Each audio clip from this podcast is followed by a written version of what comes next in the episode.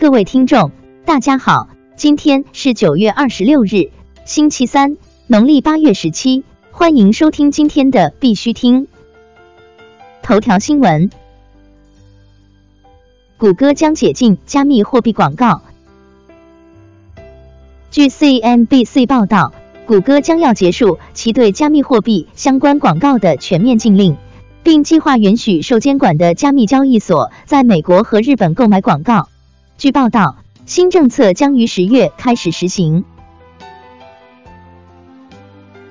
美国国会议员或在三周内宣布一项 ICO 法案。据 CoinDesk 消息，昨日在美国国会议员 Warren Davidson 举办的加密货币立法明确性论坛期间。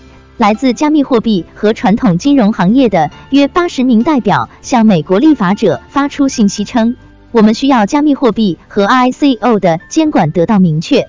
Warren Davidson 的发言人表示，该议员将根据今日论坛上得到的反馈，在未来三周内宣布一项 ICO 空间的法案。国内新闻。火币集团与五八集团举办区块链创新大赛，在火币集团与五八集团举办区块链创新大赛上，图灵公益、链跑图、长城链、洗车链等团队参加，分享了基于区块链的募捐、版权认证、广告、租房中介、洗车、跑步等更好服务社会的可能和构想。火币中国 CEO 袁玉明、火币钱包总经理黄河、伊莱云总工程师苏一鹏、五八集团副总裁王少峰、五八集团首席技术官邢宏宇等作为评委进行了点评和讨论。嘉宾认为，目前行为挖矿很难，在安全上涉及大量利益的客户端口，就有可能吸引到黑客攻击。就洗车而言，商家目前洗车成本很高。门店存活的商业逻辑并不是洗车，而是保养等附加服务。迅雷转型区块链底层技术研发。据腾讯一线报道，尽管迅雷向新大陆科技出售了链客相关的区块链业务，但仍旧保留了迅雷链、迅雷链开放平台、迅雷链文件系统 （TCFS） 等底层技术业务。以及玩客云和基于玩客云网络的共享计算业务。此次出售举动意味着迅雷正式调整区块链业务方向，从此前围绕链客经营生态到专注底层区块链技术开发转型。币安出资区块链慈善基金会与联合国开发计划署建立伙伴关系。赵长鹏在其个人社交媒体表示。由币安出资的区块链慈善基金会和联合国开发计划署今天宣布建立伙伴关系，以支持区块链技术应用于社会福利。据悉，BCF 将向开发署捐款一百万美元。袁玉明表示，区块链改造生产关系有四大驱动力和五大形式。火币区块链应用研究院院长袁玉明日前表示。区块链能改造生产关系，有四大最根本的驱动力：一、加密算法的代码代替传统契约；二、实现资产广义化；三、实现所有者、生产者、使用者的统一；四、细化权责划分的颗粒度。而区块链改造生产关系有五大形式：一、降低信用门槛；二、打破公司组织边界；三、削弱渠道价值；四。组织长尾供给。五、改变企业追求垄断天性。LG 将推出基于区块链的海外支付服务。据 World 援引韩国先驱报的报道，LG 将提供基于区块链的海外支付服务。该服务一旦推出，其 U 家用户将可在前往台湾和日本时，使用手机在指定零售商处购买东西。远东用户也可以在前往韩国和日本时享受同样的便利。该服务将直接通过运营商计费。北斗航天集团研发基于遥感时空数据的区块链电子取证存证。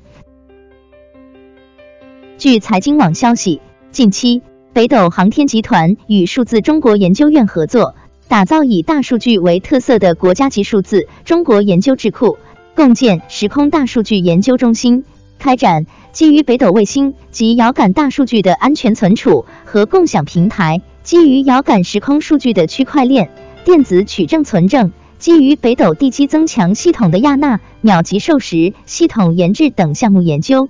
围绕北斗系统的时空大数据进行相关数据采集、汇聚和加工，探索和深化基于北斗系统的时空大数据应用相关技术研发。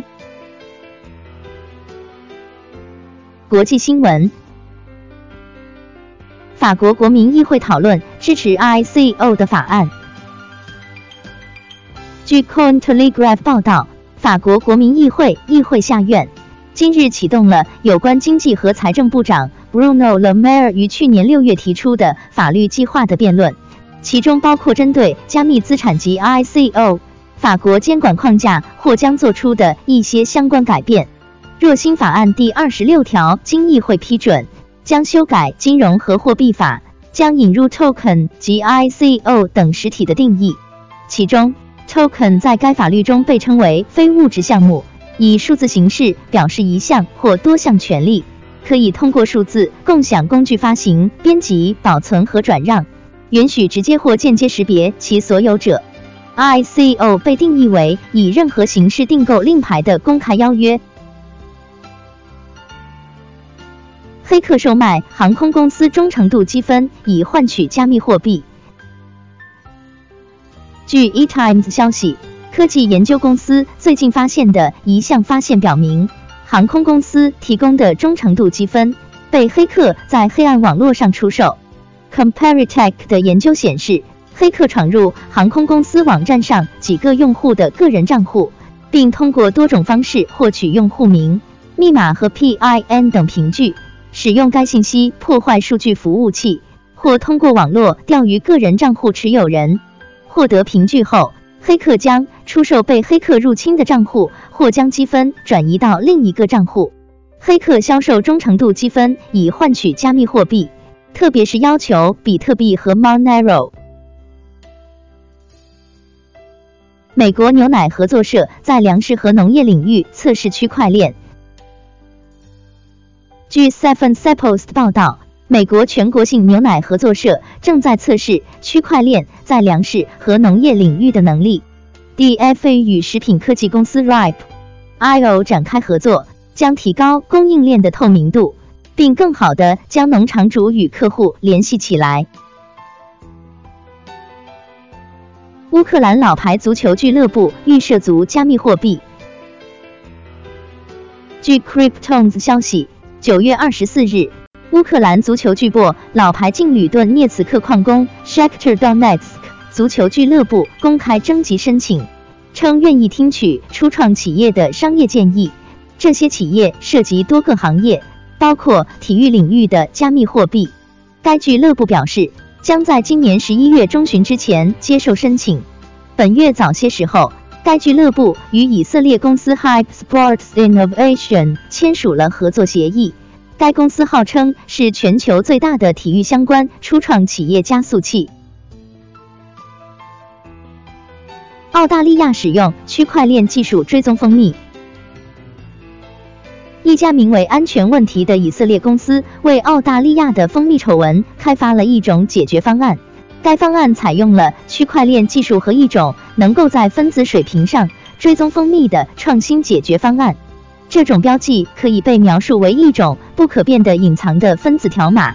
由于条形码不能以任何方式删除或编辑，因此它在供应链中提供了高度的信任。无论哪种产品持有标识，安全事项将在区块链中记录所有细节，这将确保蜂蜜供应链中的每一步都是可见和可追踪的。安全事务首席执行官哈凯阿隆解释说，当产品到达终端客户时，链条上的每一部分都会被标记和验证，每个参与者都将承担造全部责任。今天的必须听新闻播报就到这里，更多信息敬请关注我们的微信公众号“必须听”。感谢各位听众的支持。祝大家度过美好的一天，明天见。